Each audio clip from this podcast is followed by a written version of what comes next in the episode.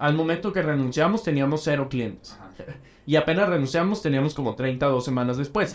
Cuando llega la palabra unicornio, ¿no? O sea, esta última ronda de inversión en donde levantas y, y la evaluación está a 1.100 millones de dólares. Y ya llegando a un acuerdo, el cual te convierte en unicornio con la evaluación. Pero es que es mucho, me- mucho menos sexy de lo que parece, porque tú firmas el contrato y pasan como 90 o 100 días de procesos legales, de auditoría, ¿sabes? Mi invitado de hoy es Poncho de los Ríos. Entró a la universidad en Stanford y fue parte de Y Combinator, la aceleradora de startups más importante del mundo. Así fue como desarrolló Nowports, su plataforma digital que ayuda a medianas y grandes empresas a llevar toda su logística y que ya es considerada como una empresa unicornio por valer más de mil millones de dólares. A sus 23 años, Poncho ya es todo un experto en ingeniería de software, levantamiento de capital y ventas B2B. Una verdadera locura. Yo soy Juan Lomana, entré a trabajar a Google a mis 19 años. Ahora soy emprendedor, una de las 30 promesas de los negocios de Forbes, chismoso, profesional y autor del libro de marketing número uno en Amazon.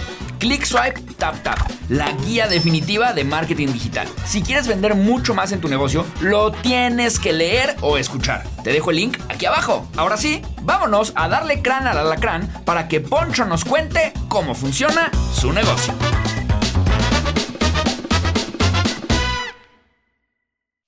Mis queridísimos mercatitlenses, ¿cómo están? Bienvenidos a un episodio más de cómo funciona tu negocio. El día de hoy estoy con nada más y nada menos que Poncho de los Ríos. Bienvenido, Rockstar, mi panda. Un gusto estar acá, ¿eh? No, hombre, no, hombre, esto es es un honor estar con esta comunidad y contigo acá, platicando. Eres un tipazo, muchísimas gracias. Este, la verdad es que estoy bien agradecido contigo por, por haberte dado este tiempo. Sé que estás en el momento más en friega de tu vida, probablemente. Este, sí. Esperemos que, esperemos que sí, ¿no? Y que, y que- no estés más en friega Sí, sí, años. Que estés, que esté todo mejor, pero que tú estés más tranquilo, ¿no? Pero eso me demuestra como, como el tipazo que eres y la persona que eres y, y- y eso ya lo iremos viendo durante el episodio, pero seguramente es lo mismo que te pasa a nivel negocio. No, te agradezco. Y en verdad, te lo decía antes de arrancar, un honor estar acá. Nos conocimos ayer, buena historia de, de arrancar nuestra amistad. Yo no le iba a contar. este, No, cuéntala. Pu- Puedes contar que Juan nos hizo garras en Padel ayer. Miren, este, la verdad lo que pasó fue que, pues justo, Poncho iba a venir hoy al, al episodio. Bueno, le hablo a mi cámara. Sí, sí, sí.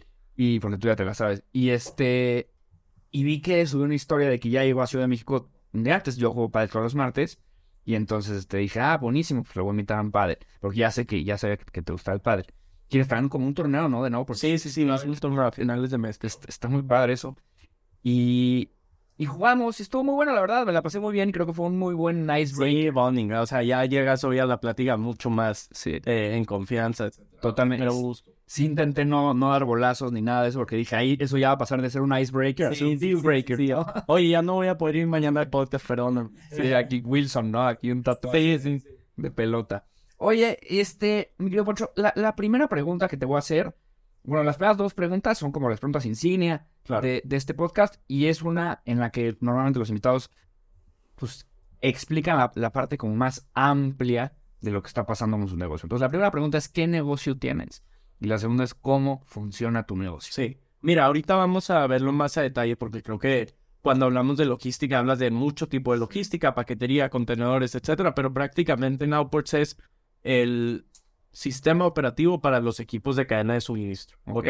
Entonces, todo lo que tiene que ver con logística, importar o exportar carga, lo puedes ver directo desde nuestra plataforma y el financiamiento también para que puedas comprar muchos más productos al otro lado del mundo desde nuestra plataforma, ¿no? que me gusta muy sencillo. Se, se ve, ¿sabes qué se ve? Este, que tienes el training de un pitch. Ya, Sí. ¿no? O sea, porque normalmente si le preguntas a alguien más qué es tu negocio, se van a aventar dos, tres párrafos. Pero alguien que está como muy entrenado en levantar capital y en, en hacer estos pitches como súper rápido, lo tienen ya en un tweet, ¿no? Claro. Esto es lo que yo me dedico. No, y creo que después, igual que muchos otros, que todos los demás negocios, tiene sus complejidades y tienes que explicar qué hacemos, qué no hacemos, pero bueno, este es como el brief, es, es lo que, eh, si lo ves de lejos, ese es nuestro producto, ¿no? Totalmente.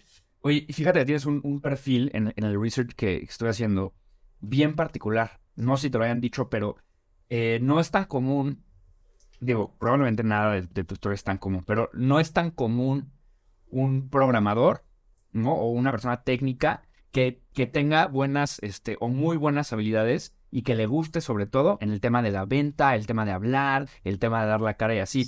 Normalmente lo que pasa es, es pues, casi siempre son dos personas o una persona que entrena la otra vida. Claro. Como Mark Zuckerberg, que sí tiene el perfil técnico, pero al principio era malo para el tema así de las ventas y de hablar, y se fue entrenando por el tiempo. Y, y me encanta ese perfil porque creo que es el perfil más, más este, vendido hoy en día. ¿no? Claro. Y más importante para ser exitoso. No, es buen comentario. A ver, obviamente lo agradezco, ¿no? Eh, yo creo que a través del tiempo también me fui adaptando mucho a eso, ¿no? Hay un momento en el que la mayor forma en la que podía sumar valor a Nowports era programando. Sí. Y después era levantando capital y después atrayendo talento. Y, y la verdad es que llevó entrenamiento, llevó leer libros, ¿sabes? Tratar de entender un poco el, el cómo era hasta romper barreras de que era muy introvertido, algo, algo así, ¿no? Y, y ahora ya me siento un poco Más cómodo. Sí, más cómodo, mucho más cómodo. No, te ves, te ves, de verdad que sí. Y, y, y yo lo, he- lo he platicado mucho y me identifico bastante contigo porque yo también tengo una... Soy ingeniero, Claro. pero me encantan las ventas. Y creo que esa intersección es en donde es superpoder, en mi opinión, superpoder, totalmente. Oye, me voy a regresar este, un poquito a tu historia cuando tenías 16 y te fuiste a este verano en Sí. Stanford. ¿Cómo te enteras de estas cosas? O sea, yo veo a un chavo de 16. ¿De, ¿En dónde va a sacar la información? ¿A quién seguías en Twitter? ¿A quién le mail? O sea, ¿de, de- de dónde sacas este tipo de oportunidades de verano en Stanford cuando tienes 16 años y la mayoría de la gente está jugando for Sí, es que, sabes que yo creo que hubo un- una etapa de mi vida, como de los 11 a los 18, en que yo llevaba una doble vida, en la que trataba de ser como alguien normal en la escuela, ¿no? Y, y tratar de, de ahí, eh, digo, salir mucho de fiesta, etcétera, en esa edad. Y también llevaba una vida estar súper clavado con programación y aprender de eh, desarrollo web, etcétera, y me ganché Ok. tomando cursos en línea, literalmente me acuerdo que era un anuncio de los que te salían en YouTube eh, mientras tomabas el curso, ¿sabes? Y, y vi que había un verano de programación en Stanford. La verdad se lo pedí a mis papás, al principio estaba medio difícil, pero bueno, conseguimos una beca, me terminé yendo y, y me encantó. Una cosa lleva a la otra, ¿no? Como que te empiezas a meter a videos de YouTube y los videos de YouTube, pues hay publicidad detrás de ellos y de ahí encuentras el anuncio y te vas a Stanford. Y el chavo que se mete a ver tutoriales de Fortnite, pues nunca va a ver ese tipo de anuncios. Sí, y mira, incluso creo que eso que dices de que una cosa lleva a la otra, yo hay varias veces en las que he hecho catarsis, ¿no? Porque creo que Nowports ha, ha ido a un lugar medio lejos, pero queremos ir mucho más, ¿no? Entonces a mí eh, tengo agendado una vez al mes todo el tiempo preguntarme cómo vamos al siguiente paso, ¿no? Ok. Y para eso tienes que entender los puntos por los que has pasado y tu historia. Y me he dado cuenta que a veces ir a una conferencia a la que no iba nadie, ¿sabes? Ahí conocí a uno de mis mayores tutores o, o coach de programación en, a esa edad, ¿no? A los 14 años. Y él me enseñó eso, como ya sabía programación, ya podía entrar ese verano, ¿sabes? Fue Sí. como pasito a pasito, ya ahora todo hace sentido. O sea, si conectas los puntos, ahí van Sí. en buen camino. Muy como el speech de Steve. Sí, ¿no? sí. exacto. Esa frase la tengo yo en una diapositiva al final de una disco. Ah, sí, sí, entonces la, la tengo como muy en simple porque es totalmente real, exacto. Unos años después, ya cuando estás, este, estás en la UDEM estudiando y decides salirte para, no, no te está encantando lo que está pasando y te vas a, a- te sales para irte a Stanford y, y- y le escribes a Esther Wojcicki de que, oye, vamos a armar algo. En ese momento de salirte, ¿ya tenías en, en la cabeza la historia de éxito de un dropout o emprender o simplemente era quiero estar en California o quiero estar en Estados Unidos a ver qué pasa? me jugaban varias cosas en mi mente y, y acá hablando completamente transparente, ¿no? Yo creo que el ego me jugaba en contra de que yo creía que sabía programar muy bien y la realidad es que después me di cuenta que no, ¿sabes? Eh, entonces yo era, no, yo ya me sé todo, ¿para que voy a estudiar? ¿Sabes? Y creo que había ego. Ahora, nunca me fui del lado del dropout, porque aunque suene falso o, o artificial, siempre me ha encantado estudiar. O sea, yo hasta hoy en día tomo cursos y cursos medio intensivos, ¿sabes? Entonces, sí, cuando me, me salí de la UDEM y me fui a California, siempre me fui con la mentalidad de volver a entrar a estudiar, Ok. ¿sabes? Y yo creo que hasta hoy en día la tengo, a lo mejor no universidad, pero una maestría, etcétera. ¿Y entonces qué fue?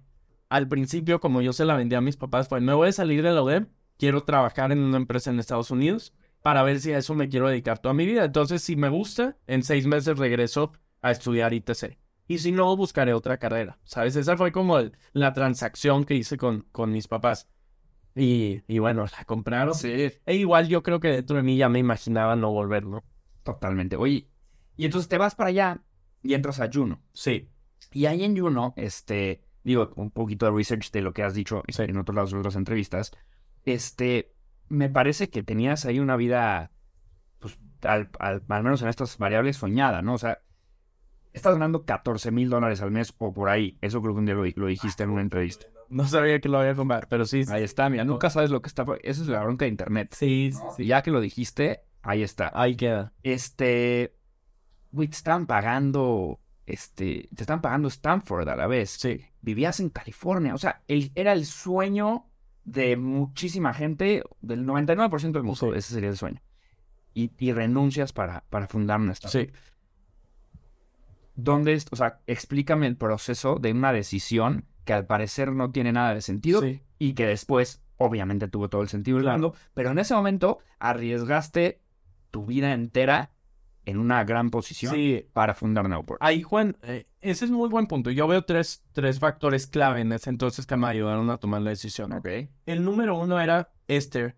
Influyó increíblemente ahí. Esther Wojcicki, sí que me, me hospedó allá y digamos que me adoptó de cierta manera. ¿Por qué no, ya, ya que la traes a- hasta bien a la plática, platica un poquito quién Sí. es Mira, Esther Wojcicki... por qué te llevas con él? eh, Porque es como tu tía. Sí, mi, mi tía, ¿no? Este, no, y la realidad es que Esther eh, es de Rusia, emigra a Estados Unidos y la verdad era maestra, se convierte en una maestra muy eh, reconocida, diría yo, en California, donde le tocó enseñar a los hijos de Steve Jobs y le tocó enseñar a, a varios actores que son muy famosos, etcétera, ¿no?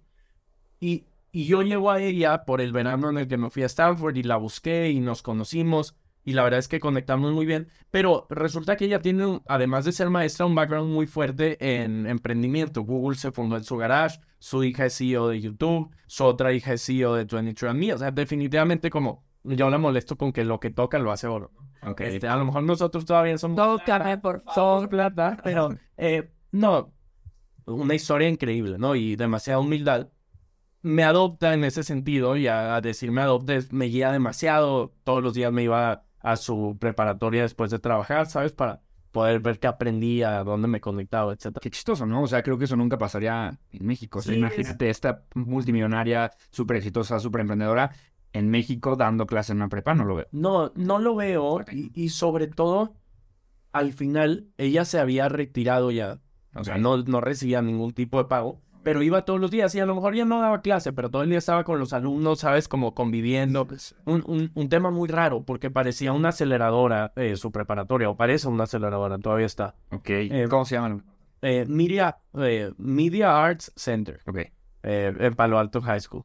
Es la, pre- es la preparatoria para, para ir si quieres Sí. tema de emprendimiento. Sí, Ok, ok, ok. eh, pero bueno, el punto es que el primer factor fue ella, porque yo creo que cada conversación que tenía con ella le decía, a ver, soy estoy como desarrollador de software, me va a ir bien, etcétera. Siempre era como, sí, pero a ver, busca qué más, ¿sabes? Y qué más, todo el tiempo, todo el tiempo. Como, también me daba a entender que qué pasaba si me iba mal. Simplemente regresaba yo uno algún día o a otra empresa, ¿sabes? Como de alguna forma no tenía mucho que perder, porque no tengo hijos, esposa, ¿sabes? Una, una vida como muy, muy light en ese sentido, y me acuerdo que ella me empujaba mucho eso. El segundo factor fue que conocí a Max, con- eh, que es mi, mi cofundador, él es de Uruguay, también emigró a Estados Unidos, nos conocimos ahí, y yo decía como, mira, si Nowports no funciona, con este güey va, va a pegar otra cosa, me explico, y algo nos va a ir bien, y la realidad es que siempre he tenido esa confianza, o sea, que digo, a ver, nos puede ir mal en una que otra cosa, pero el, el interés compuesto va a ser positivo, ¿sabes? Porque creo que tenemos buenos valores, trabajamos diario en eso, etc. Max era el segundo, y el tercero, sin duda, mi familia. Yo te juro que cuando dejé la UDEM y le avisé a mis papás, nunca fue como, no, no lo haga. No, es, va, eh, a ver, ¿qué hacemos? ¿Cómo, cómo lo arreglamos? Yo venía de una, de una familia de clase media, eh, entonces no era tan fácil de repente, oye, me voy a ir. Porque si bien el, el sueldo de uno estaba bien, etcétera, al principio no era ese, ¿sabes? Y al principio tenías que encontrar un departamento y el depósito del departamento, ¿sabes? Demasiadas cosas. Sí. No, y además ahí, aunque el sueldo esté chido, a- las aguas cuestan 10 dólares. Sí, sí, los costos son altos, pero mm, el factor de mi familia fue fuertísimo. Yo diría que un 60%, porque también cuando dejé uno, ellos eran como, sí, dale, dale, suena bien, ¿sabes? Y yo, bueno, bueno, vamos a ver qué tal. Como que Sentías que lo peor que podía pasar no era tan malo. Sí, también sentía que mi círculo era muy sano, ¿sabes? Eh, El círculo que me rodeaba era muy sano, era... Suena cursi, pero era real. Eh, si, si me iba mal, bueno, intentábamos otra cosa, pero sí lo veía mucho como un equipo. Ya. Sí, yo estoy estoy súper de acuerdo con tratar de tomar la mayor cantidad de riesgos posibles cuando eres tú el único afectado. Eh, Sí, ¿No? sin duda. Porque sí es verdad que mucha gente se espera, ¿no? como, no, es que voy, a to- voy a aprender un poco más, voy a trabajar tantito más en esta empresa. Y ya cuando quieren tomar ese riesgo, ya están más invertidos en, híjole, es que me quiero casar, o ya estoy casado, o tengo un hijo, o tengo una hija, o mm, X, Y, o Z, Y o Z cosas que ya no eres tú el único que se va a afectar si las cosas salen mal. Entonces, Sí, puedes llegar a afectar a más gente, ¿no? A terceros, etcétera. Eso pasa hoy en día, nos pasa mucho en Upward. Somos 700 personas. Entre ellos, bueno, eh, haber conocidos y que vas agarrando cariño y tú sabes que hay familias detrás y cada decisión tienes que ser muy consciente que hay 700 familias que hoy en día dependen de lo que se le ocurra al opuesto, sí, de, de alguna forma. es impresionante cómo va subiendo esta responsabilidad que vas teniendo, ¿no? De hecho, tengo unas preguntas acerca de eso. Lu- Luego llega, ya entonces, en ese momento está, eh, conoces a Max, este, que yo pensé que ayer, eh, eh, eh, con el que venías, lo que me dijo es, soy de Uruguay, y yo dije, no, pues yo sé que su cofounder es de Uruguay, y no era, no era, pero era el primer empleado. Era el primer empleado y El primero o segundo, es el segundo. Hay un debate ahí eh, del primero el segundo, pero no. Gabriel es, yo lo consideraría un cofundador, eh, sin duda. Se sumó a nosotros al día 20 de la startup. Cuando, cuando, cuando decides ya renuncian los dos, y además tienen esta como romántica historia de que yo renuncio y, ah, yo también, y, y empieza el emprendimiento. ¿Qué es lo que hay que hacer? O sea, ¿cuál es el proceso eh, exacto, como si fuera paso a paso, Sí. de poner un emprendimiento y sobre todo de un emprendimiento exitoso? Porque yo, por ejemplo, veo muchos casos de, de, de gente que, órale, vamos a emprender, órale, va, no sé qué, y en los primeros cuatro meses, ¿a qué se dedican? A ver el nombre. Sí. Y entonces ya perdiste toda la atracción en, en cosas que tal vez no, no son el momento indicado de hacerlas, ni tal vez tan importantes. O tal vez pierde esos meses en, no lo sé, ¿no? El branding, eh, los colores, y no en el modelo de negocios, o no en conseguir el primer, el- el primer cliente. Entonces, cuéntame tú, que a ti te salió bien, perfectamente bien esto, ¿cuáles fueron los pasos? Dale, ahí, ahí voy a dar la vuelta a la pregunta para contextualizar muchas cosas y después cómo la voy a contestar perfectamente. Eh, cuando hay una historia que a mí me encanta de un capitán que llega a una isla a pelear con otro ejército y cuando llegan a la isla dice quemen nuestros buques Ajá. para ganar la y todos dicen por qué y dice porque así vamos a pelear hasta la muerte, ¿sabes? O sea, vamos a pelear como No hay manera de regresar. no hay manera de regresarnos. Y yo, en verdad, así me imagino cuando Max y yo renunciamos. ¿Por qué? Porque antes de renunciar de, de Juno y él de la empresa en la que estaba, nos enfocábamos en cosas como los colores, como el nombre, como que, dónde poníamos un botón, ¿sabes? Y una vez que quemaste un buque, o sea, que sabes que ya tu, tu sueldo de este mes no va a llegar. Y ahora sí te em- dejas las trivialidades de un lado y te enfocas en lo que realmente va a pasar, ¿no? Entonces cambió mucho el pensamiento de Max y mío de programar todo el día a vender todo el día, ¿sabes? Sí. Y yo creo que esa fue nuestra mayor fortaleza desde que arrancamos y hasta hoy en día prevalece que es, eh, pues sí, la adquisición es la, la prioridad, ¿no? Eh, en, todo lo, en todo momento. Entonces dejamos el software, yo creo, por tres o cuatro meses y nos, dedicamos a, nos dedicábamos a vender, ¿sabes? Y eso se, se vio reflejado esos meses, porque mira, tal grado que al momento que renunciamos teníamos cero clientes. Y apenas renunciamos teníamos como 30 o dos semanas después. Y no es porque mejoramos, es por la urgencia de que teníamos que dar algún resultado. sin meterte cierta presión saludable y a veces no saludable, sí te hace moverte. Sí, y traer gente, mira, justo el primer hire, eh, hire que hicimos era Cristina, que estaba en marketing y todavía está con nosotros en marketing. Y el segundo, Gabriel, en ventas, ¿sabes? Eso te habla de cómo priorizamos el negocio en ese momento de toda la adquisición y el crecimiento. Totalmente. Y entonces eso, fue lo, que, lo primero que hicieron. O sea, eh, eh, ya tenían el software, ya estaba programado, pero pues vamos a conseguir algún, vamos a conseguir clientes antes que hacer otras cosas. y el software a lo mejor era muy básico, se te ocurrían mil cosas para mejorarlo, pero decíamos, ¿para qué? O sea. Sí, ¿para qué ahorita? Y a veces, yo me acuerdo, la venta más grande que hicimos esos primeros seis meses fue la primera venta, ¿ok? Eh, imagínate que al cliente, es que A veces lo menciono, a veces no, pero bueno, es la embotelladora más grande, gra- más grande de Latinoamérica. Sabes que en mi research eh, está, está obviamente. Él dice que es la motivadora más grande y yo puse ahí como en paréntesis el nombre porque dije, no, no, no, no lo quiero decir yo. pero No, obviamente nosotros felices, creo que es algo que no les ha encantado que mencionemos tanto, pero el punto es que cuando le vendemos a esta empresa, nos dimos cuenta de tantas cosas. Nosotros le vendimos sin un software, eran puros pantallazos, ¿sabes? O sea, había un software, pero no funcionaba tanto. Pero decíamos, bueno, ya que nos compre, lo desarrollamos. Sabíamos desarrollar, esa era una fortaleza. Pero sí me acuerdo que, que el haber vendido así y ir aprendiendo qué les interesaba a ellos también hacía que nuestro software fuera mucho más útil. Y es que, ¿sabes qué? Eh, uno de los cursos que yo tengo en mi plataforma es un curso de sprint. Y ahí, pues, en, esa, en, en- en ese tema, se empuja mucho a eso, ¿no? A incluso fakear, a hacer páginas web falsas, que no, o sea, con screenshots que son más bien dibujos o photoshops del producto que tienes.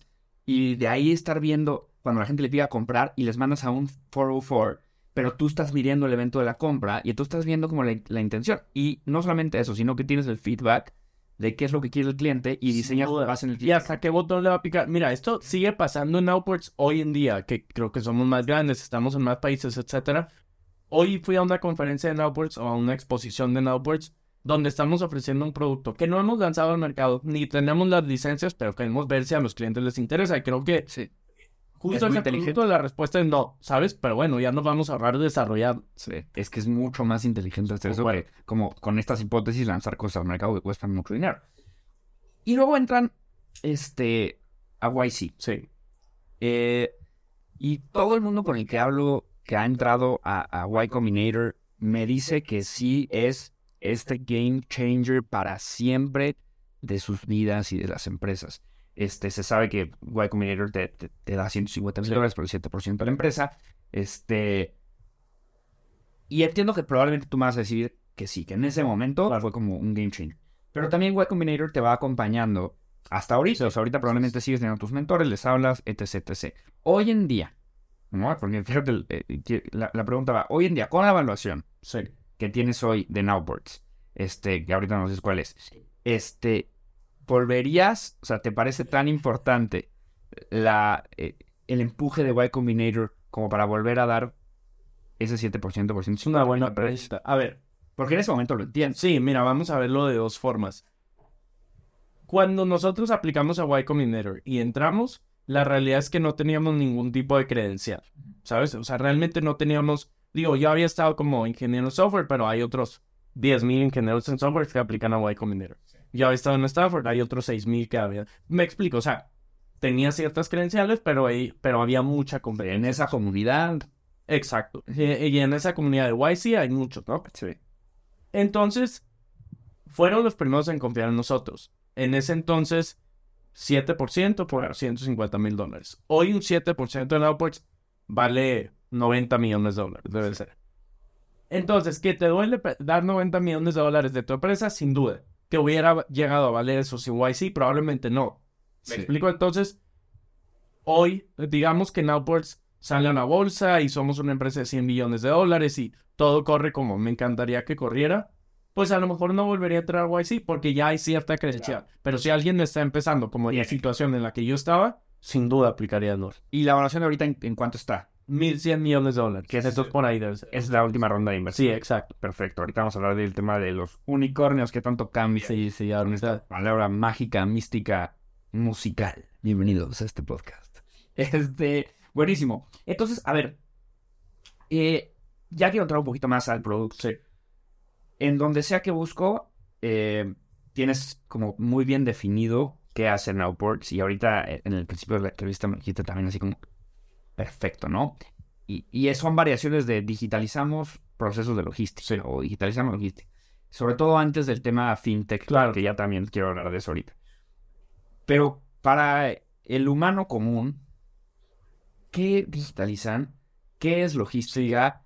¿Qué cosas sí veo? Entro a algo que es una, una app, es un sitio, ahí le pico, ¿qué cosas hago? O sea, como que quiero pasarlo a palabras a lo mejor más largas, Sí, sí, sí, sí. sí. pero más mundanas también, para que, para que todo el mundo que nos esté escuchando entienda qué realmente hacen eh, en Outwards. Mira, 90% de lo que está alrededor de nosotros eh, y, y de quienes nos escuchan, alguna vez estuvo en un contenedor marítimo, ¿ok?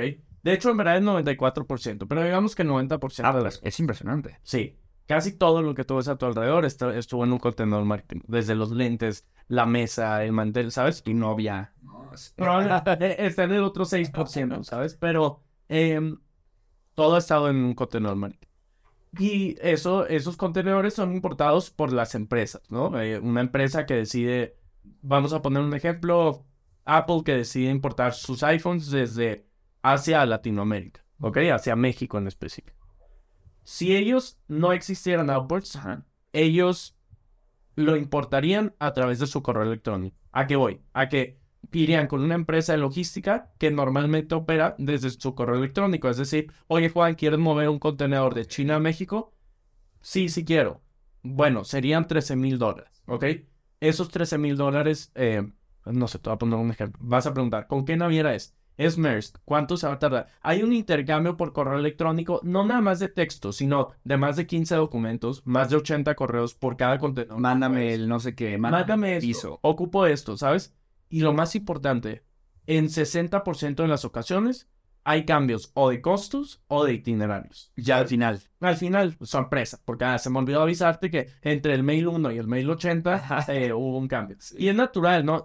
Yo creo que las empresas de logística no, no lo hacen en mala fe, o probablemente... eh, no, Depende cuál sea. no lo, sí, sí, no lo hacen en mala fe, pero pues es una incapacidad de poder mejorar su propio producto. Ah, pues hay una falla en la comunicación. O sea, a lo mejor yo te doy un precio de entrada, pero si luego ya le quieres echar arriba topics. No, a ver, imagínate que importan 100 contenedores al mes. eh, es muy difícil manejarlo de, de manera tan tradicional. Sí. Entonces, Nowports lo que hace, o como empezó, y ahorita entramos a la parte fintech, es, ok, a ver, yo soy el primer jugador con el que vas a poder en Latinoamérica ver cuánto va a costar de punto A a punto B en tiempo real, pero no solo cuánto va a costar, cuánto nos vamos a tardar, dónde está tu carga en tiempo real, Em, eh, qué documentos necesitas y además te vamos a automatizar todos los documentos para que no haya errores humanos, porque cada error humano cuesta, ¿no? O sea, oye, edita el papel en la aduana, bueno, son 60 dólares, 60. Hay, hay muchos cargos y así empezamos.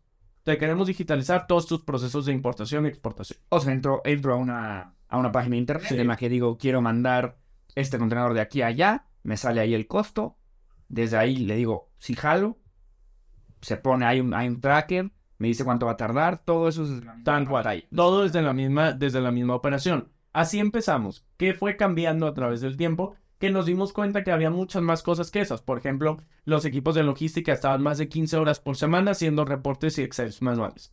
Los de las tradicionales. Sí, de las tradicionales. Y dijimos, ¿sabes qué? Con Outwards ya tenemos todos los datos, vamos a automatizarlo en más de 15 horas por semana. Y ahora en Outwards te podemos dar más de 800 tipos de reportes distintos que tú ocupes de tu carga, desde por qué tipo de mar pasa, porque eso influye, ¿sabes? Qué temperaturas, qué... eh, ¿Sabes? Te podemos dar todo tipo de reportes que tú necesites. ¿Qué tipos de reportes normalmente piden los más pedidos? Pues mira, eh, imagínate de tiempos, es el que más pasa, ¿no? Eh, tiempos y costos. O sea, yo, yo planifiqué que iba a costar 80 dólares y me está costando 88, ¿sabes? Sí. Pero nos vamos mucho más allá. Ya no te decimos, ah, el contenedor vale 88 dólares. No, te decimos, cada lápiz que viene dentro del contenedor, eh, vale, digo, está siendo afectado por la logística, eso, ¿no? Nos vamos mucho más allá. Te vas como a, lo que afecta a nivel unidad. Sí, a eso me refiero que fue el camino de ser una plataforma transaccional de logística al sistema operativo de las empresas de logística, ¿sabes? Y, y hoy en día yo eh, bromeamos en Outwards con que nuestra mayor competencia es a que el cliente llegue a su oficina y en vez de abrir el correo electrónico, abran Outwards y ya no ocupe ver su correo electrónico. ¿sabes? Y que lo tenga todo ahí. Claro. Buenísimo. Y, y en todo este sistema, ¿cómo gana dinero Nowports? O sea, ¿en Sí. dónde es la cobranza? Mira, eh, solo hablando de la parte de logística, Ajá. ahorita hablamos del otro, pero Totalmente. eh, cuando tú quieres mover carga de China a México, nosotros no tenemos buques, no tenemos camiones, aviones, pero te conectamos con todas las navieras, aerolíneas y transportistas. Ok. Nosotros cobramos una comisión. Esa comisión no es que no quiera decir un número exacto, pero puede ir del 4 al 16%. ¿Por qué? ¿Qué tan competitivos somos? ¿Qué tipo de producto estás moviendo tú? Entonces, si sabemos que es uno con márgenes bajos, pues ponemos un margen más chico, ¿sabes? Pero va del 4 al 16%. ¿Cuánto se ve en dólares? Pues mira, digamos que por transacción podemos generar 150, 160 dólares. Sería el promedio.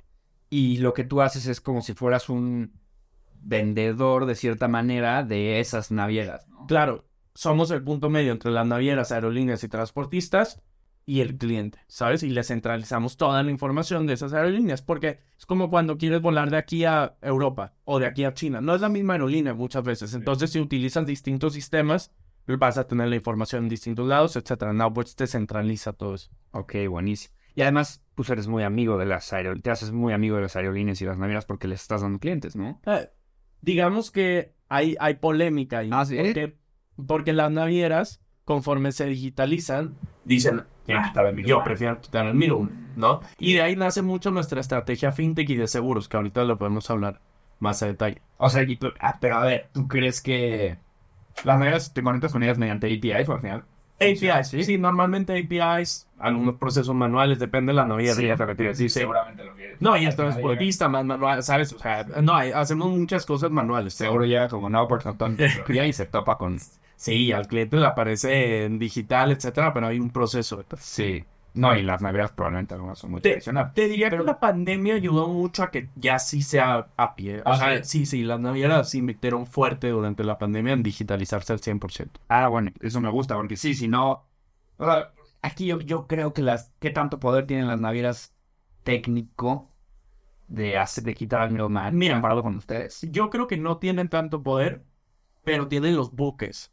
¿Me explico? Y tienen los barcos. Entonces, quien tiene los barcos termina dictando quién tiene su espacio, etcétera. No quisiera antagonizarlas porque yo también lo haría en su posición. Claro. Pero te das cuenta que hay muchas maneras de colaborar. Porque si tú le dices, oye, a ver, no necesitas quitar a Nowports. Literalmente nosotros podemos colaborar contigo porque hoy en día mi negocio principal ya ni siquiera es la logística, es solo la manera en la que yo empiezo Claro. a convertirme en el sistema operativo de tus clientes, ¿sabes? Y, y ahí, pues sí, probablemente han pensado en un tema de licenciarles el software para que a lo mejor se use como de middleman y tú hacer toda la parte financiera. Sí, sí, pero también es que en, en la parte logística es muy compleja porque imagínate que un eh, Apple dependa solo de una naviera es muy difícil, ¿sabes? Y de su sistema. Entonces esa es nuestra tesis de logística. Más bien nosotros queremos ser el middleman, pero de toda tu operación logística. No solo lo marítimo, no solo lo aéreo, no solo lo terrestre, incluso lo aduanal. Sabes que todo lo logístico lo ves en Upwards, que es algo que una naviera no ofrece. Una naviera te ofrece lo marítimo, no lo aduanal,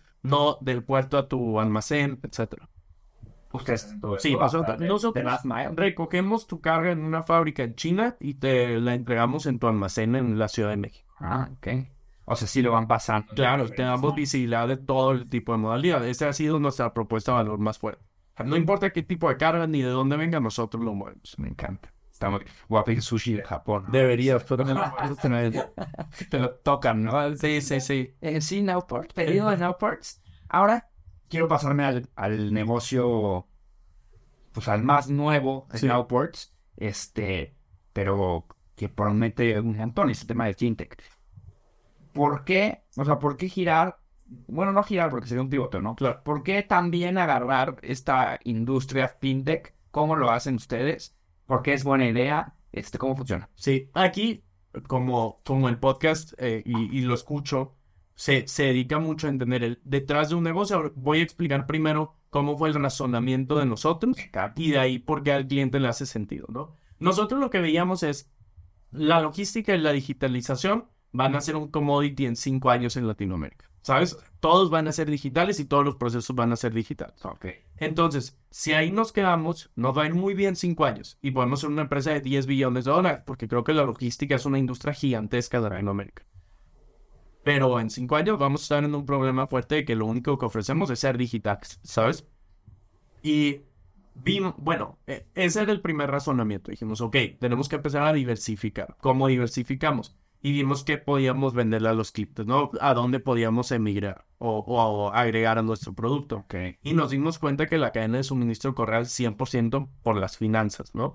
Una empresa necesita liquidez para poder posicionar órdenes en Asia y comprar más producto, etcétera, ¿sabes? Y además, resulta que es un muy buen negocio, ¿sabes? Cuando nosotros generamos 160 dólares por contenedor que movemos, el financiamiento puede multiplicar eso por 10 o 15 veces, sin mayor esfuerzo operativo, porque es solo prestar capital. Sí. ¿Ok?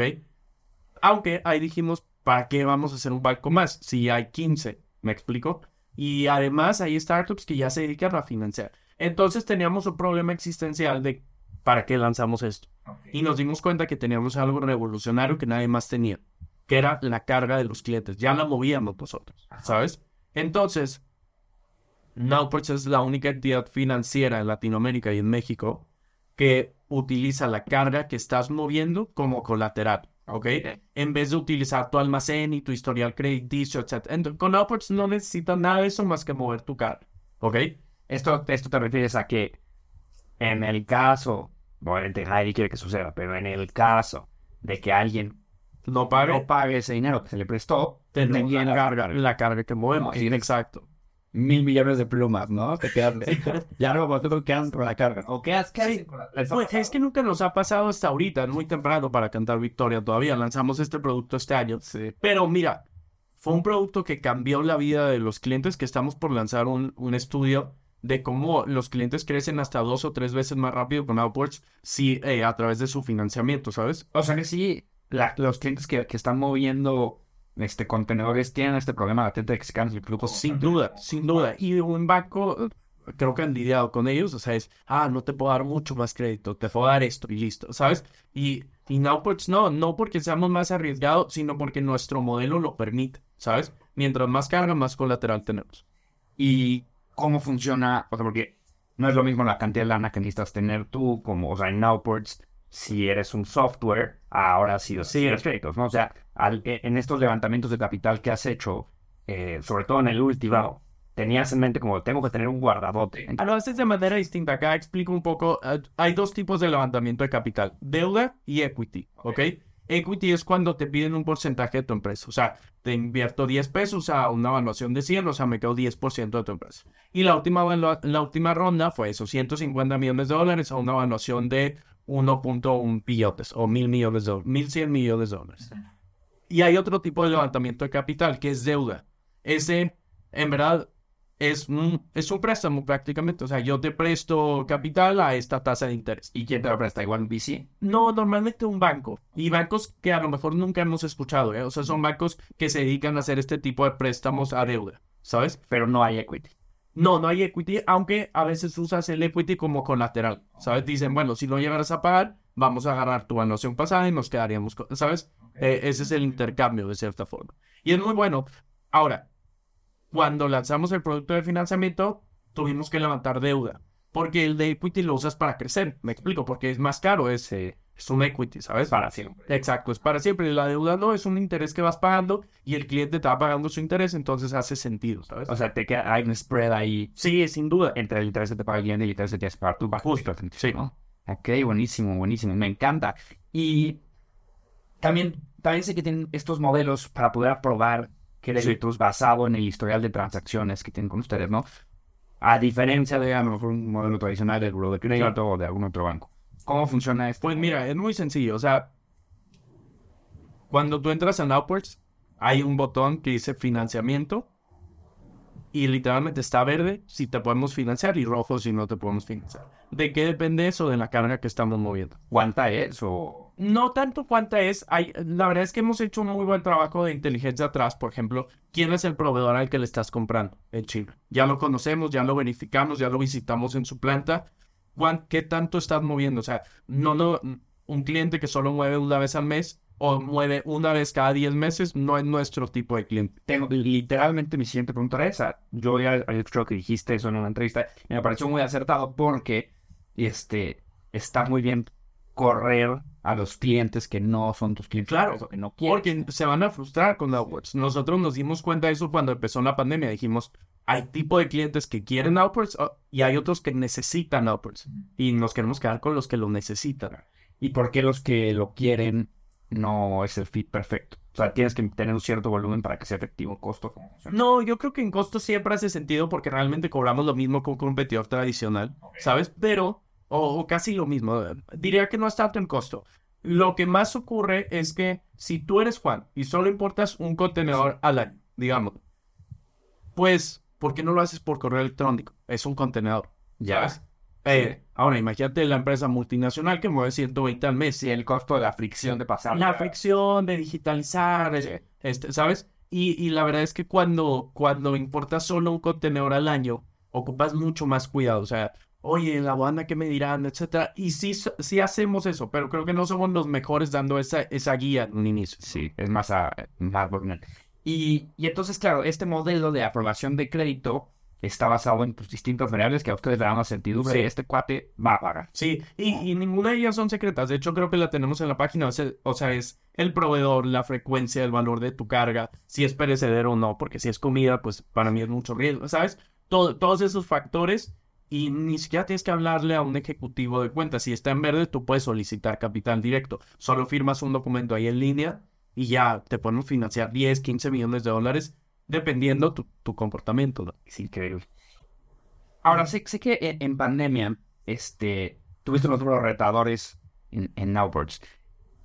¿Cómo, o sea, qué tiene que hacer un, director general cuando eso está pasando? O sea, ¿qué, ¿cuáles fueron las acciones que cambiaste, que dijiste, oigan, estos numeritos no, no son los que quiero ver, por lo menos independientemente a que fueran por la industria, claro, por ti o por lo que sea, este, y cómo, cómo duermes, ya sabes, o sea, sí, ¿qué pasa con, el, con esta presión? Porque creo que muchas veces le pregunto a la gente como cuando, cuando te vuelves un corner, ¿no? Este trabajo muy bonita, pero ¿qué pasa? Y quiero que también vean, escuche la gente, cuando tienes tantos skin in the game y las cosas no traen el numerito que a ti te gustaría. Mira, oh, qué buena pregunta, porque yo creo que lo que nos pasó en la pandemia y como contexto, estuvimos a 12 días de recibir unas demandas o de que vencieran unas demandas de las navieras porque no teníamos liquidez para pagarles. ¿Ok?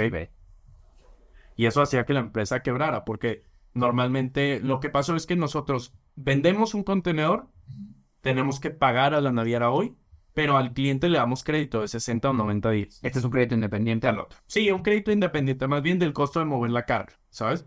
Pero ahí si vendes muy bien, se te va a ir mucho dinero ahí. Y un mes vendimos muy bien. Imagínate que el mejor mes de Nowports que fue, o sea, en ese entonces, ¿no? Era diciembre del 2020, no, 2020, diciembre del 2020.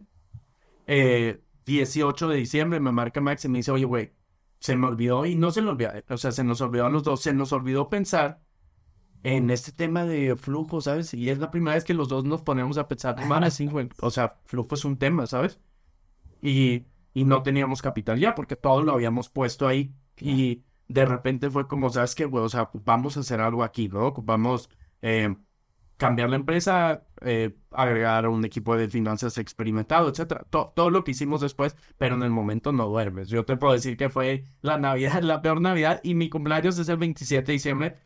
Fue la peor Navidad en el sentido de que teníamos mucha presión encima, ¿sabes? Santa te trajo Sí, y ya éramos un equipo grande, éramos 150 personas, ¿sabes? Y, y, la verdad es que fue el momento más tenso, de, yo creo, de la empresa y también mucho como cofundador, porque hay fricción, ¿sabes? Hay, hay fricción de qué hacemos, qué no hacemos, pedimos un préstamo y ahí me tocó y nos tocó a Max y a mí llamar a los inversionistas de, oye, mira, después te explico bien qué está pasando, pero ocupamos dos millones de dólares, te los pasamos en 15 días, ¿sabes? Y de verdad, me sorprendí que hubo deja tu inversionistas. Hubo amigos, no amigos que tengan dos millones de dólares, pero conocidos que, ah, va, va, va, yo te ayudo. Y nos ayudaron y lo resolvimos rápido, ¿sabes? Y sí fue el momento en el que dijimos, ¿sabes qué? Vamos por todo. O sea, vamos, ya que no morimos ahí, dijimos, vamos a conquistar el mercado. Y si te das cuenta de 2021 a 2022, la verdad, Nowports explotó de una manera increíble. Yo creo que fue porque nos vimos por primera vez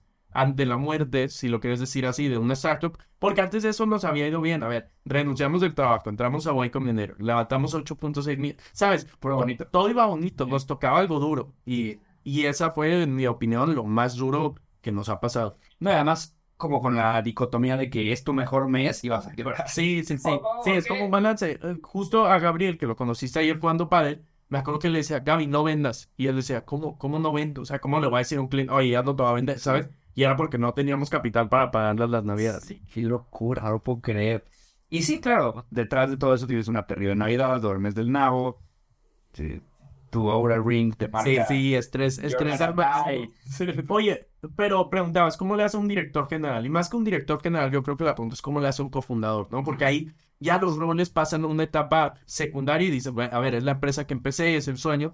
Y lo que más me sirvió es que yo creo que venía tengo 23 años. Cuando arranqué en Upwards tenía 19 años. Siempre, y, y espero siempre tenerlo, eh, tengo unas ganas de aprender increíblemente y de rodearme de gente que me pueda enseñar algo y tratar de ser lo más buena onda que pueda para, ¿sabes? Para tener una red grande. Y allí ese diciembre me di cuenta que había hecho buenas cosas ahí. Desde con Esther, o sea, te empieza a ir bien y es fácil que se te olvide y hablarle de repente y mandarle un regalito, pero trato de tener cuidado, no, no solo con Esther, sino con todas las personas que, que me rodean. Y en diciembre eso dio frutos. O sea, fue como, ah, qué bien que puedo hablarle a esta persona y puedo hablarle, no sé, me acuerdo, a Ricardo Weather de Justo, em, o a John Lewis de Green, ¿sabes? A distinta gente para decirle, oye, ocupo tu consejo, etcétera. Me sentía mucho en confianza de hacer eso. Sí, como que te das cuenta que tienes esta red que a, veces se nos olvida que, que existe. Es de soporte, son como tus psicólogos ante una crisis así. Totalmente, totalmente. Y luego, sé que todo el tema de Noport de cierta manera nace porque tú, tu familia tenía este negocio eh, logístico. Tú, o sea, ¿estabas muy involucrado en este negocio de logística offline antes? ¿O fue, fue más a partir de, tengo la idea de Noport, voy a ver cómo funciona y dónde están las áreas de oportunidad? Fue más como lo segundo que dices, eh, mentiría si digo que estaba involucrado. A ver, estaba involucrado en el nivel que después de la escuela iba a la oficina y veía y sabía que era un contenedor, era vendedora nata de la empresa, pero también es programadora, ¿verdad? Sí, también ah, programamos. Entonces acabamos de acabamos de encontrar la línea. Sí, puede, puede ser. Mi mamá tiene ese perfil también muy raro. Sí, tiene ese perfil raro y, y la realidad es, mi papá perfil vendedor también y era una empresa familiar. La historia es, eh, sin alargarnos mucho ahí, es que la realidad es que nosotros nacimos en, o cuando me tocó nacer, era una familia de clase media baja. Y yo siempre me di cuenta que la logística nos llevó a poder mudarnos de casa, a poder estudiar en una escuela privada, ¿sabes? Una, una buena historia en eso. Y, irte un verano al extranjero, etcétera. Y yo le tenía cariño a la logística, pero no entendía cómo operaba, nada más le tenía cariño. Y cuando me fui a California y Maxi había trabajado en una logística, le dije, güey, mi mamá sabe un buen... Y nos íbamos y nos sentábamos a que nos enseñara porque en verdad sabía mucho de eso. ¿Y esta empresa sigue existiendo? No, en ese entonces ya no, porque era familiar a nivel, o sea, primo, ¿sabes? Y ellos habían decidido separar y dedicarse a otros negocios, etcétera. Pero pues ella sabía todavía muchísimo de eso. Totalmente. Y en esta primera, primera, primera versión de Nowports, tú programas eh, todo lo que va ahí. Max es programador. Sí, sí, sí, Max es programador. Eh, los dos la programan. Uno el front y el otro el back. ¿Sigues programando? Ah, buena pregunta. La realidad es que sí, pero muy bajo. Yo, yo hoy te digo que mi nivel ha bajado mucho de, programación. Sí, bueno, naturalmente, pero... ¿Y, lo sigues haciendo con gusto? Sí, no, no, lo hago más bien solo por gusto. Sí. programo, no sé, algunas cosas de mi casa que me gusta, ¿sabes? Yo, yo construirlo en Upwards, la verdad es que ya no me, ya no programo porque no soy la mejor persona programando. Hace como un año y medio, ya en pandemia, eh, un día me metí al código y, y me puse a editar unas, un código, o sea, a mejorar unas cosas que había visto. Dije, ah, aquí me voy a meter. Porque el código, pues puede agregarle cierto formato y, y lo ha... No, y me di cuenta que estaba mal, ¿no? Porque desempoderas completamente al que lo está haciendo, ¿sabes? En vez de darle el feedback, etcétera. Pero lo hice mucho más por desahogarme de que quería programar. Cuando estoy estresado empiezo a programar lo que sea. ¿Y qué programas? ¿Qué programas en tu casa? O sea, ¿usas de que un Raspberry Pi o...? No, fíjate, hemos hecho más solo software, realmente solo software, pero eh, ahora el, último programa que hice fue un blog de notas que, hace cuenta, imagínate, es un hack también que me ha ido bien últimamente, que conozco a Juan. Anoto en ese blog de notas que le gusta el paddle, que vive en México, que, ¿sabes? Muchos facts y los empiezo a conectar con otra gente que vive, digo, que le gusta el pádel, que vive en México, para que a la siguiente que venga, si quiero armar un juego de pádel, pues pueda hacer cierta comunidad ahí, ¿sabes? Creo que el network se, empieza a volver más importante conforme la startup crece y el poderle dar seguimiento ahí. Pero, a ver, que ya existe un software así, deben existir miles. No lo hice por negocio, fue mucho más porque dije, ah, algo tengo que hacer. Sí, porque usas Close también. Sí, sí, sí, uso Close. Para tus relaciones como personales y demás. Y de chamba también. Sí. Yo llevaba muy Close. ¿Sí? Sí, sí, sí. Fíjate que me da mucha risa Close porque... Bueno, lo usa Oso Traba, este, lo usas tú. Y yo intento, pero la, el UI me parece horrible, viejísimo todo. Digo, debe ser muy útil pero lo veo tan viejo que digo esto. No, es cierto, es cierto. A ver, ¿sabes que yo también le agarré un amor? Porque tienen algo muy bueno, que es un equipo de Customer Success al que le dices, oye Juan, no me funciona esta, esta herramienta. Te lo juro que en los dos minutos, ah, ya quedó. Es un equipo muy ágil en desarrollo, no los conozco ni nada, pero el servicio que te dan es otro nivel. Oye, cuando llega, cuando llega la palabra unicornio, ¿no? O sea, esta última ronda de inversión en donde levantas y, y la evaluación está a 1100 millones de dólares, ¿no? O one billion en inglés, porque este relajo, yo no entiendo quién inventó. Que en Chile se dice de una manera, en español es otra, güey, hay que cancelar esto, hay una junta con los de la Por favor, si los de la RAE nos están escuchando. Yo sé que todos los viejitos que, que, están ahí en la RAE tomando decisiones escuchan este podcast porque es todo su estilo. Entonces, si tú estás ahí, señor Don Teófilo Ramírez, que eres el director de la RAE, eh. O sea, no podemos seguir con esto. Y más conforme los únicos. Sí, ojalá haya más, sea un problema más constante. Exacto. De hecho, no sé cómo se diría en en español, ¿eh? Mil billones. Sí, mil millones. No. Ah, bueno, sí, pero no puedes decir billón. No. no, sí, no, pero billón es un millón de millones. Exacto. Ajá. Ah, entonces, ese es el tema. O sea, es más, para el mercado que escucha, que no sabe de qué estamos hablando, es muy sencillo. Si tú en inglés, en inglés dices one billion dollars o one billion de lo que sea, en Estados Unidos y en inglés se refieren a mil, mil, miles de millones. O sea, un millón, mil veces, ¿ok? Si tú en español dices one, un billón de dólares, te refieres a millones de millones. Sí, un millón de millones. Ajá. O sea, es otro número. Es otro, es otro cero. ¿Qué sería un trillón? Sería un trillón americano. americano. Sí, es todo un tema. Entonces, así empiezas, ¿no? Entonces, siempre es la pregunta porque no es lo mismo. Mil millones que... Bueno, pero bueno, el punto es, un unicornio es una empresa que vale one billion dollars o mil millones de dólares y en tu última evaluación llegas a este, a este número. Yo me imagino que valer 950 millones de dólares y valer 1.100 millones de dólares, a nivel de operación no cambia absolutamente nada. Sí, no, tienes toda la razón. Pero la palabra unicornio, ¿qué cambia? O sea, ¿qué si sientes como un switch que en cuanto pues, estás valorado ahí cambia por completo? A ver, yo creo que pasa raro y, y en verdad esto es 100% transparente. Imagínate que cierras la ronda. Vas con SoFi, que en este caso levanta 150 millones de dólares a una evaluación de, de un billón, bueno, un billón. Esta última ronda fue con SoFi. Sí, exacto. Y con otros, Tencent, eh, Tiger, distintos, pero SoftBank la lideró. Vas con ellos y ya llegando a un acuerdo, el cual te convierte en unicornio por la evaluación. Pero es que es mucho, mucho menos sexy de lo que parece, porque tú firmas el contrato y pasan como 90 o 100 días de procesos legales, de auditoría, ¿sabes? Esta, esta antes de que, de que sigamos por ahí, porque sí quiero ver, esta evaluación está basada en qué y qué tanto tú tienes movimiento sobre pues tiene cuánto está al final es una negociación no tienes el poder de decir no si es menos que eso no me interesa pero realmente lo ideal es que se haga un análisis de cuánto vale el negocio hoy en día y decir, bueno, creo que vale esto en base a su, a su revenue, o sea, su, sus ingresos. Sí, sí, sin duda, o sea, sus ingresos, el crecimiento que tienen mes sobre mes. Y hay empresas que se dedican a hacer estas evaluaciones, como Deloitte, eh, etc. Y esto va a depender según el sector en el que estás, cuántos folds te dan de, de tu flujo normal a cinco años. Sí, exacto. Ya depende de la industria, depende. En nuestro caso, pues sí, la industria daba alrededor de siete, si no me equivoco, siete años. Ahora sí, perdón, te interrumpí ahí no. esa pregunta. Entonces son 90 o 100 días de auditoría y de ahí te toca muchas otras cosas. Por ejemplo, eh, que se publica esta transacción, como ya es una transacción grande, se publica en un órgano de Estados Unidos. No me acuerdo el nombre, creo que es la SEC o algo así, pero se publica. Entonces, de cierta manera se va a filtrar. Y tú quieres que se filtre también, ¿sabes? Como cofundador, te encanta ver tu, tu startup en las noticias y lo que sea. Pero tienes que ser cuidadoso con la narrativa, ¿no? ¿Por qué levantas 150 millones de dólares? ¿Para que los vas a utilizar? Etcétera. Entonces, ah, lo que te quiero explicar es que entre el momento que lo firmas, que es tu emoción, y el momento en el que se cierra la transacción, yo creo que ya, ya se fue mucha magia. O sea, tú ya, ya fue hace dos meses, tú ya estás pensando en cómo entregas eso. Obviamente te emocionan las notas, etcétera, pero operacionalmente eres el mismo desastre que la ronda pasada, ¿sabes? Y digo, intentas mejorar, etcétera. Pero, pero sí, lo que dices de diferencia entre 900 y 1100 millones de dólares, no hay mucho en la operación.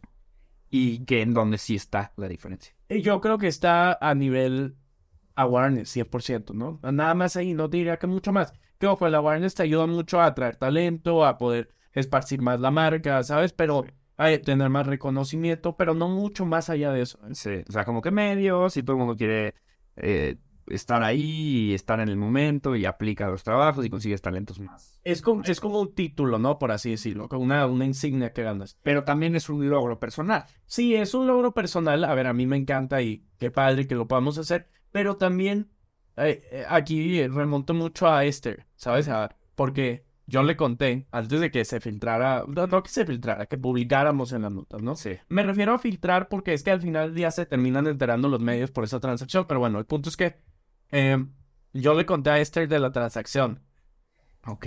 y me contó que nada más me faltaban 999 billones para alcanzar a Google. Ok. Sí, 100% cierto, ¿sabes? Entonces, es un logro personal, me encanta construir una empresa que valga más de mil millones de dólares, pero yo creo que falta demasiado para poder decir, ok, eh, Y, y de hecho sé que, sé que tu siguiente paso es el IPO. sí. Este... ¿Cinco años tienes en tu cabeza? ¿Cinco? No, es que menos. ¿Sí? Me gustaría que... Es que dependen los mercados públicos, depende qué tan rápido ejecutamos, entonces no tenemos una fecha. Yo bromeando digo que finales de 2024. Ahora, nunca he hecho un análisis de, Sí. ah, ¿sabes? O sea, ¿Y qué se tiene que hacer para, para salir a bolsa? O sea, eh, ¿saben cuáles son los pasos que hay que tomar para el IPO? Pues mira, yo creo que sabemos porque hemos construido un equipo experimentado realmente. Ahora el equipo de Nowports tiene ex- gente experta, en mi opinión, del lado financiero, de recursos humanos, de crecimiento. Entonces hemos construido un muy buen equipo alrededor de eso.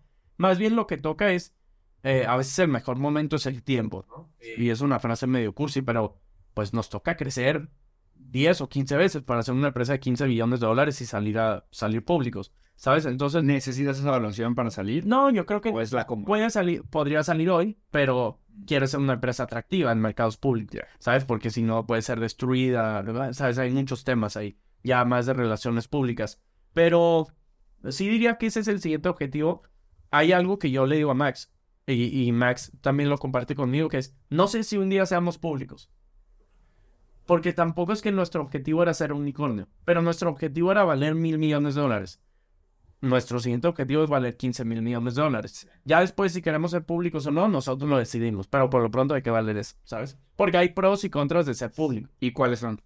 Pues yo creo que uno de los contras tienes a Twitter, que ha sido destruida mes a mes ahora por polémicas como Elon Musk. O sea, ¿sabes? Tienes que publicar todo lo que haces todos los meses, reporting, moverte mucho más lento porque ahora estás eh, regulado, por así decirlo, ¿sabes? Eh, Eso es del lado negativo. Y del lado positivo, bueno, es demasiado, ¿no? Acceso a liquidez para los empleados, para los fundadores, que también puedes obtener por otros medios. Me explico, o sea, hay mucha, hay, hay pros y contras, pero es como, es un hito de una empresa, sin duda. No, y digo, aparte, evidentemente cuando vas levantando capital, pues el capital de cierta manera, o los que están invirtiendo en ti de cierta manera, esperan el exit de Claro. una u otra. Sí, sí, sí, sí, de una u otra, y incluso conforme creces como empresa necesitas más capital que a lo mejor ya en mercados privados no encuentras, ¿sabes? Y para eso tienes que ir público. Totalmente. Oye, este libro de How Google Works, este, que yo sé que era tu súper Sí. sueño trabajar en Google y leíste el libro y ahí empezó como toda esta romántica historia con, con, con Esther. Este, ¿qué tanto estás ahora que ya tienes el mando Sí. eh, poniendo esta cultura del libro? En, en la- Sí, el libro me encanta, ¿lo has leído? Eh, no, nunca. Fíjate que es, es, es una. Me siento muy mal que nunca lo haya leído, porque me lo han preguntado mucho y porque trabajé en Google. Sí, sí, sí, sí. Y ent- pero cuando estás trabajando en Google, como que dices, pues es que aquí trabajo, o sea, no necesito leerlo, lo estoy viendo, ¿no? Y tal vez en el libro dicen cosas que no están pasando. Claro. Eh, y ya, y luego nunca lo leí y la gente me dice, obviamente lo has leído porque tú trabajaste ahí y yo, no, nunca lo he leído. Pero sé perfectamente igual es. Eh, a ver, el libro me encanta y me encanta lo que, lo que enseña la cultura de Google y, y creo que me ha tocado trabajar, digo, gente como tú y, y demás gente que, que ha trabajado en Google que creo que tiene una muy buena cultura o filosofía de cultura empresarial, ¿no? Yo creo que ahora lo he tratado de tropicalizar con muchos más temas, ¿no? Hay otras empresas que yo uso como referente cultural, como Nubank, eh, que me encanta, ¿sabes? Hay otras startups que me gusta mucho la cultura, pero a lo que voy es, sí, trato, trato de ya no leer tantos libros realmente, sino de releer muchos que leí en esa etapa que tenía más tiempo libre, ¿sabes? Era como una maestría. Hubo un año en el que leí 54 libros. Sí. O sea, era más de uno por semana, ¿no? Eh, y, y me encantaba, pero no, si me preguntas algo de un libro en específico, ya no me acuerdo. Ahora los estoy releyendo. Sí, eso me pasa mucho a mí también. Este, ahora, ayer conocí a Gaby. Eh, tipazo, tipazo. Elisa también sé que, que Sí. se están ahí con, peleando de quién fue el primero. Y Cristina, Cristina. ¿Y Cristina? Sí, sí. Este, ah, claro, Elisa, tercera persona. Sí, sí, sí. razón. Chris- bueno, pues tú. Y, y Elisa es de Culture, ¿sabes? De- Ah, sí, o eso sea. Sí. Y sigue estando en Colchón. Sí, sí, sí. Buenísimo. Ahora, eh, aunque estas tres personas con las que empezaste, pues siguen estando, claro. Yo me imagino que en estos años, o sea, ha de haber muchísimas personas que, pues, desafortunadamente Sí. dejaron de hacer fit eh, por una u otra razón con la empresa, porque, pues, una empresa, sí, con capital y con un buen producto y demás, sí puedes hacer esto, o sea, es como muy flexible, o sea, la puedes estirar muchísimo y puedes sí pasarla de una evaluación de 100 millones a una evaluación de mil millones en tres años, ¿no? Pero la gente luego tiene más como este, esta inercia, no sé, yo lo veo como un, como física, ¿no? Como si, como si aceleras un tren y luego, luego lo quieres frenar. O al revés, como si está totalmente frenado y te vas de 0 a 100 en medio segundo. Se va a morir alguien, ¿no? Entonces, lo que yo, lo que yo veo en las empresas es eso, o sea, la maquinaria de la empresa aguanta este ímpetu, pero luego las personas no. Y ¿Cómo ha sido? Y ahí, Juan, hay dos cosas. Una, una empresa idealmente crece así, o sea, para arriba, para quienes solo nos escuchan, crece verticalmente. Y tu crecimiento personal es mucho más horizontal, con una inclinación positiva. Vas a ir aprendiendo cosas, pero siempre va a ser así. Es muy difícil que alguien se vaya así, ¿sabes? Idealmente quieres que todos crezcan así, etcétera, pero, pero no, te llevan más tiempo. Y por eso hay que rodearte de un mejor equipo, etcétera. Pero bueno, ese es el primer factor. Y el segundo es que, relacionándome al- a lo que dices del tren, también hay que agregar las estaciones. O sea, lo mismo que te llevó del punto cero al punto 100 no es lo mismo que te lleva del 100 al 1000, ¿sabes? Las prácticas, los sistemas, los procesos, la cultura, tu comunicación es completamente distinta. Entonces, justo Gabriel, Elisa, eh, Cristina siguen en el, o sea, están con nosotros y han sido eh, Now Porters desde el inicio, crearon lo que nosotros le llamamos la Now Ports Way, que es la cultura, pero hay muchas otras personas que por alguna u otra razón salieron, ¿no? O era algo que a ellos ya no les encantaba la etapa de la empresa, que ha cambiado, sin duda ha cambiado. eh, no, hemos tenido que tomar decisiones a veces ser más lentos, ¿sabes? No, no te sé decir exactamente qué cambia, pero no es lo mismo que cuando eres cuatro personas, ¿claro? Eh, y también otras que no en- eran muy buenos vendedores, te pongo un ejemplo, pero no tanto un líder de ventas. Y ahora necesitas esos skills que vayan cambiando. Sí, eso dice mucho, ¿no? Que tienes al, tienes al, al mecánico y es tan buen mecánico que lo vuelves jefe de taller y Claro. ahora acabas de perder a tu mejor mecánico y tienes un Sí, jefe. y eso es tu error como cofundador y, ¿sabes? Hay muchos aprendizajes detrás de eso. Sí. Este, con Max y contigo, este, están 50-50, ¿no? Sí. ¿Cómo? O sea, primero, ¿por qué 50-50 exacto? Este, y segundo, ¿les ha pasado que tienen a lo mejor una lesión dividida? Que yo creo que mil veces no pasa nada, es lo más común. ¿Y cómo lo resuelven? Sí. A ver, lo primero, estamos 50 y 50. Yo creo la razón de por qué estamos en 50 y 50 es porque cuando los dos decidimos arrancar Now, pues tuvimos una plática muy honesta en la que decíamos, a ver, ¿es tu proyecto en los próximos 7 años? Eh, por poner un número, ¿no? 10 o 15 años. Sí. El mío también, sí. O sea, los dos tenemos skin in the game, ¿no? Tenemos la piel en el juego por morirnos ahí. no- vamos a dejar todo ahí. Esa era una parte. Y dos, ¿crees que tienes los skills y la capacidad de ejecutar para tener 50%? Y nuestra plática era así, ¿sabes? Yo así, Max, operativamente, yo en la parte de ventas un poco más, ¿sabes? Y dijimos, ¿sabes qué? Vamos, vamos por eso. También acuérdate que hay una cosa que se llama vesting, que es, tú tienes 50 y 50, pero en cuatro años lo vas a ir dividiendo. Entonces, si yo fallaba, pues no, no lo iba a ejecutar todo. Y, y fue algo que hablamos desde el inicio y hubo cuentas muy claras de dónde él iba a sumar valor y dónde yo iba a sumar valor como cofundador. Pero más, más allá de. Del por, o sea, el- mi pregunta va más allá de. Va más.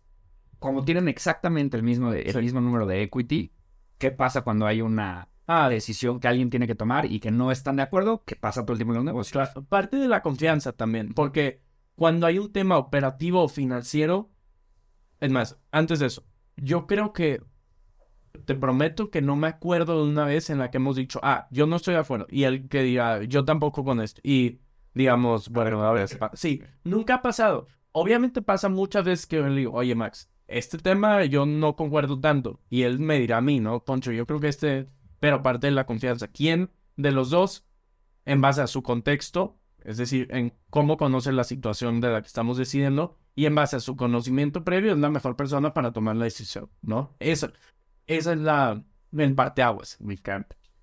Y este, en esta, justo ahorita estabas diciendo de las, de las curvas y de qué tanto tú avanzas y qué tanto avanzan las empresas. Tú evidentemente eres tienes una velocidad altísima en, el punto del aprendizaje, ¿no? Este, sé que lees 25 páginas al día por lo menos, sé que tienes los sábados para llamar a tus contactos, para... O sea, como que estás muy orientado a, seguir aprendiendo y teniendo inputs de diferentes lados.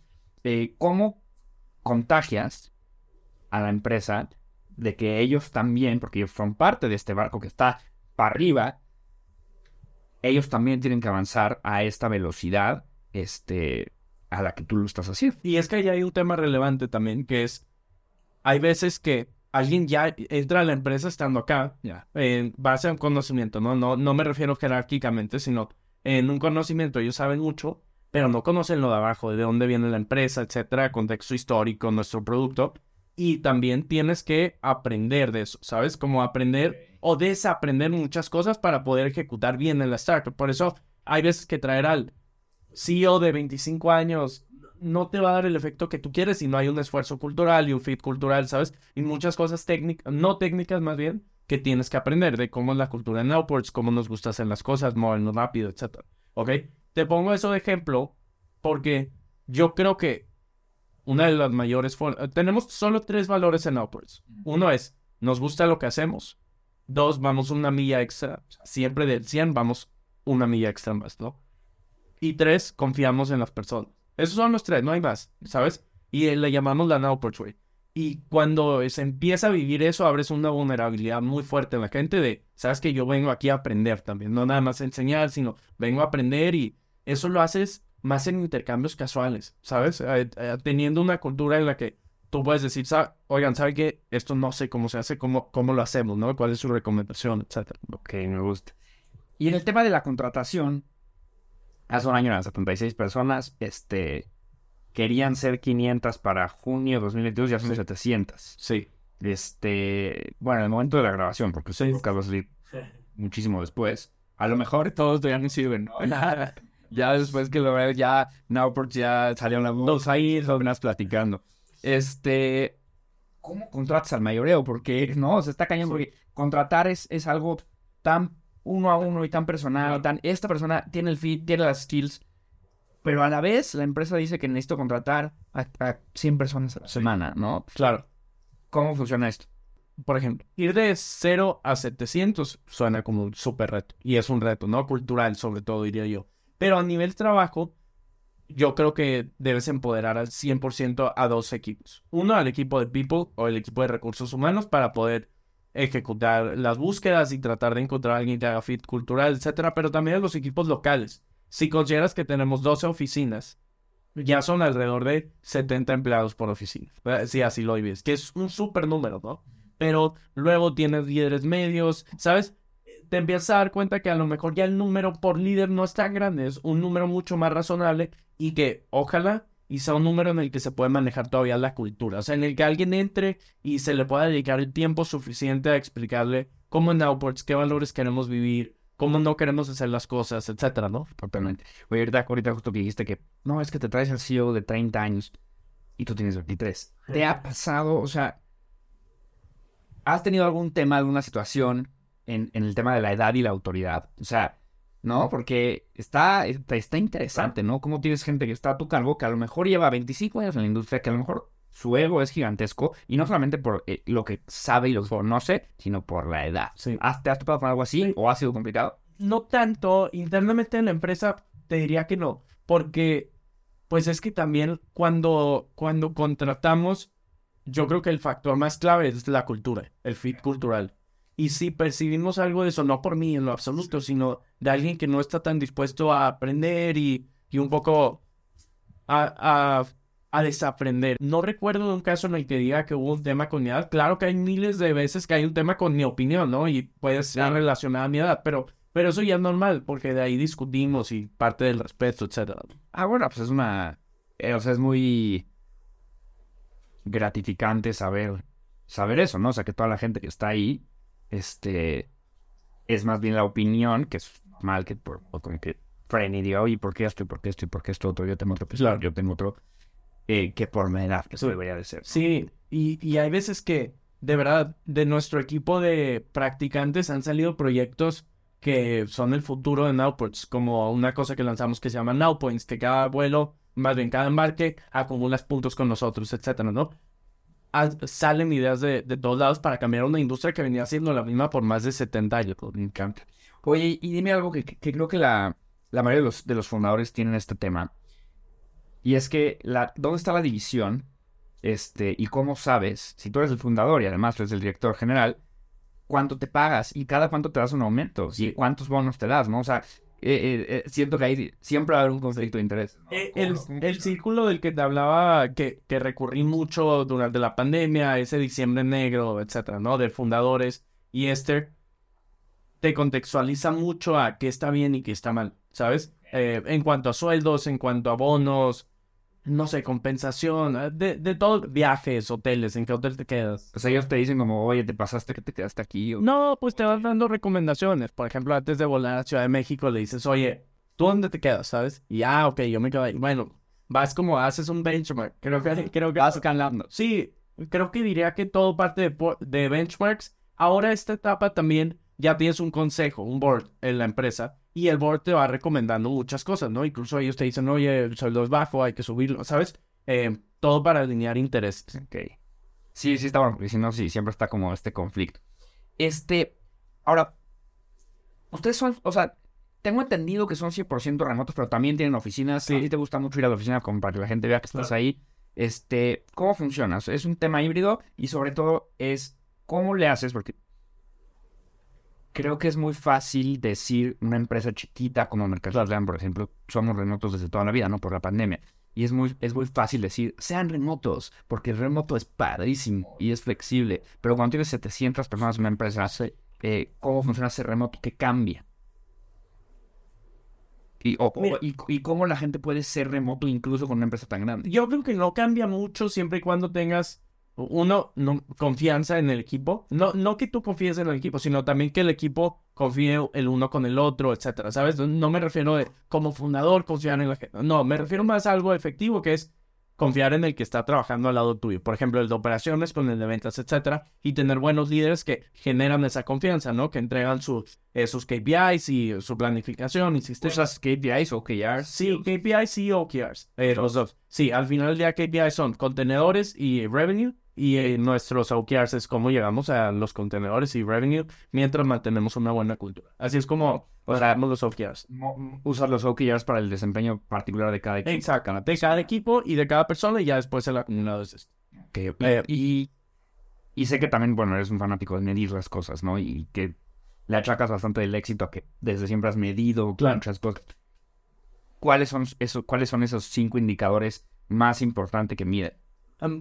Hoy se, se empieza a convertir como en una matriz más difícil de decirte solo estos cinco porque ya mides retención y mides, ¿sabes? Pero si hablo nada más de growth o de adquisición, por así decirlo, es número de prospecciones. ¿Cuántas pros- prospecciones estamos haciendo por llamada? De ellas, digo por semana, de ellas cuántas agendamos una reunión, ¿sabes? De esas reuniones, ¿cuántos piden una cotización? De la cotización, ¿cuántos cerramos? ¿Sabes? Entonces, ¿cuántos, clientes nuevos tenemos este mes. De esos clientes nuevos, qué tipo de cliente y qué industria es para más o menos saber cuántos contenidos van a traer por mes. ¿Me explico? ¿Y ese es el proceso de ventas? O sea, tu proceso de ventas normal es este como cold calling. Sí, 100% outbound. Un equipo de SDRs que la verdad son unos cracks. eh, solo el mes pasado trajimos más de 400 empresas en un solo mes. Eh, y esas empresas casi siempre son medium and big enterprises, ¿no? Eh, empresas medianas y grandes que operan en múltiples países, etc. Entonces, SDRs que le agendan reuniones o oportunidades a los account executives que son quienes se encargan de cerrar. Este. O sea que si yo entro a la plataforma, desde ahí puedo, sí puedo entrar. O sea, no tiene que ser a través de esto. Es Claro. para, para outbound, para Claro. conseguir más y más clientes. Ahora, el tema de la educación, justo te quería preguntar, porque sé que gran parte de lo que, de lo que aprendiste a programar fue en, en YouTube, pero obviamente conforme vas creciendo, como la creación de Upworks, pues el conocimiento que requieres es más alto. ¿Dónde aprendes ahorita? Ahorita, dos tipos de aprendizajes, ¿no? Uno el técnico, El técnico, la realidad es que mucho de, de universidades, por ejemplo, ahora me voy a un curso de Harvard de tres semanas de eh, liderando organizaciones a gran escala, ¿no? Así se llama. Y hace tres semanas terminé un curso en Harvard de eh, finanzas corporativas, porque era una de las debilidades que yo veía como CEO para poder llevar la empresa pública en algún momento, ¿sabes? Entonces, eh, el técnico, mucho de academia, de YouTube, ¿sabes? Eh, libros, etcétera, lo tradicional, por así decirlo. Pero creo que hay una etapa en la que lo no técnico se convierte en más importante para un cofundador y un CEO, que es mucho, diría que lo que hicimos ayer, ¿sabes? Tratar de rodearte de gente que ves que tiene un impacto fuerte, que tiene buenos soft skills, ¿sabes? Y, y empezar a escuchar sus perspectivas, qué opinan de ciertos temas, eh, tener coach, tengo tres coaches semanales sí o sí, todas las semanas. Em, ¿Tres diferentes personas? O? Tres diferentes personas. Em, y, tratar de rodearme o de contextualizarme lo más posible. Y el coach te hace este seguimiento más, me imagino que es un medio entre un psicólogo y una persona que te orienta en el mundo del negocio. Mira, los tres coaches, uno es estrategia, es un coach eh, que antes entrenaba atletas, ¿ok? Entonces es, es mucho de, vamos a hacer esto y esto por 10 días vamos a seguir esta rutina, ¿sabes? Te establece una rutina de liderazgo, de cómo manejas la estrategia a nivel global, ¿sabes? Luego, el segundo es un psicólogo al 100%. Eh, lo utilizo mucho más a tema de mental health, de poder estar balanceado, ¿sabes? De terapia normal. Exacto. Diría que terapia normal, pero lo bueno es que era CMO de una empresa que hoy en día cotiza público. Entonces, muchos de mis temas personales son corporativos también, o sea, o son de Nowports. Entonces, por eso me hallé muy bien con él. Y el, el tercer coach es más de valores, no de cosas de estrategia, sino de cosas más soft dentro de la empresa, pero ya 100% eh, de Nowports, ¿no? Valores, cómo podemos tener una mejor cultura, etcétera. De hecho, eh, la verdad, por temas de... Bueno, sí, él se llama Daniel Cueva, trabaja en Google Ah, buenísimo. Sí. Ah, qué coincidencia. Buenísimo.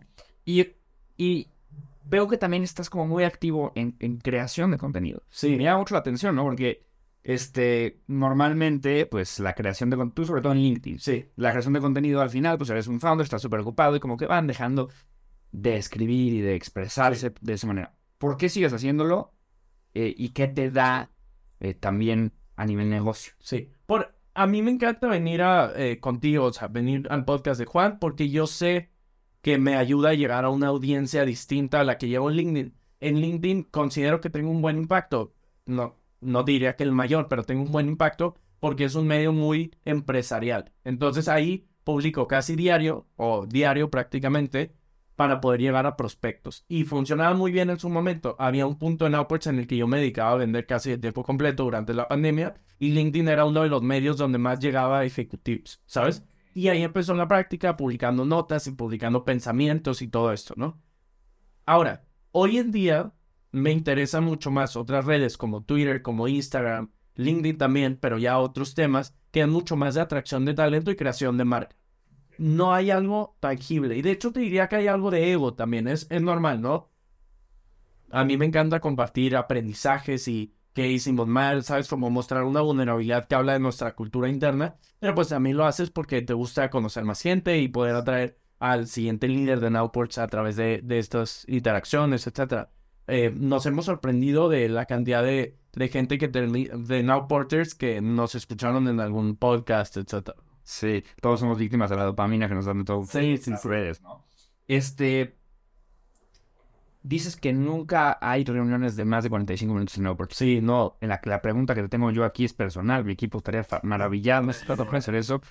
¿Cómo le haces? O sea, no hay ningún tema que digas, este tema tenemos que hablar una hora y media.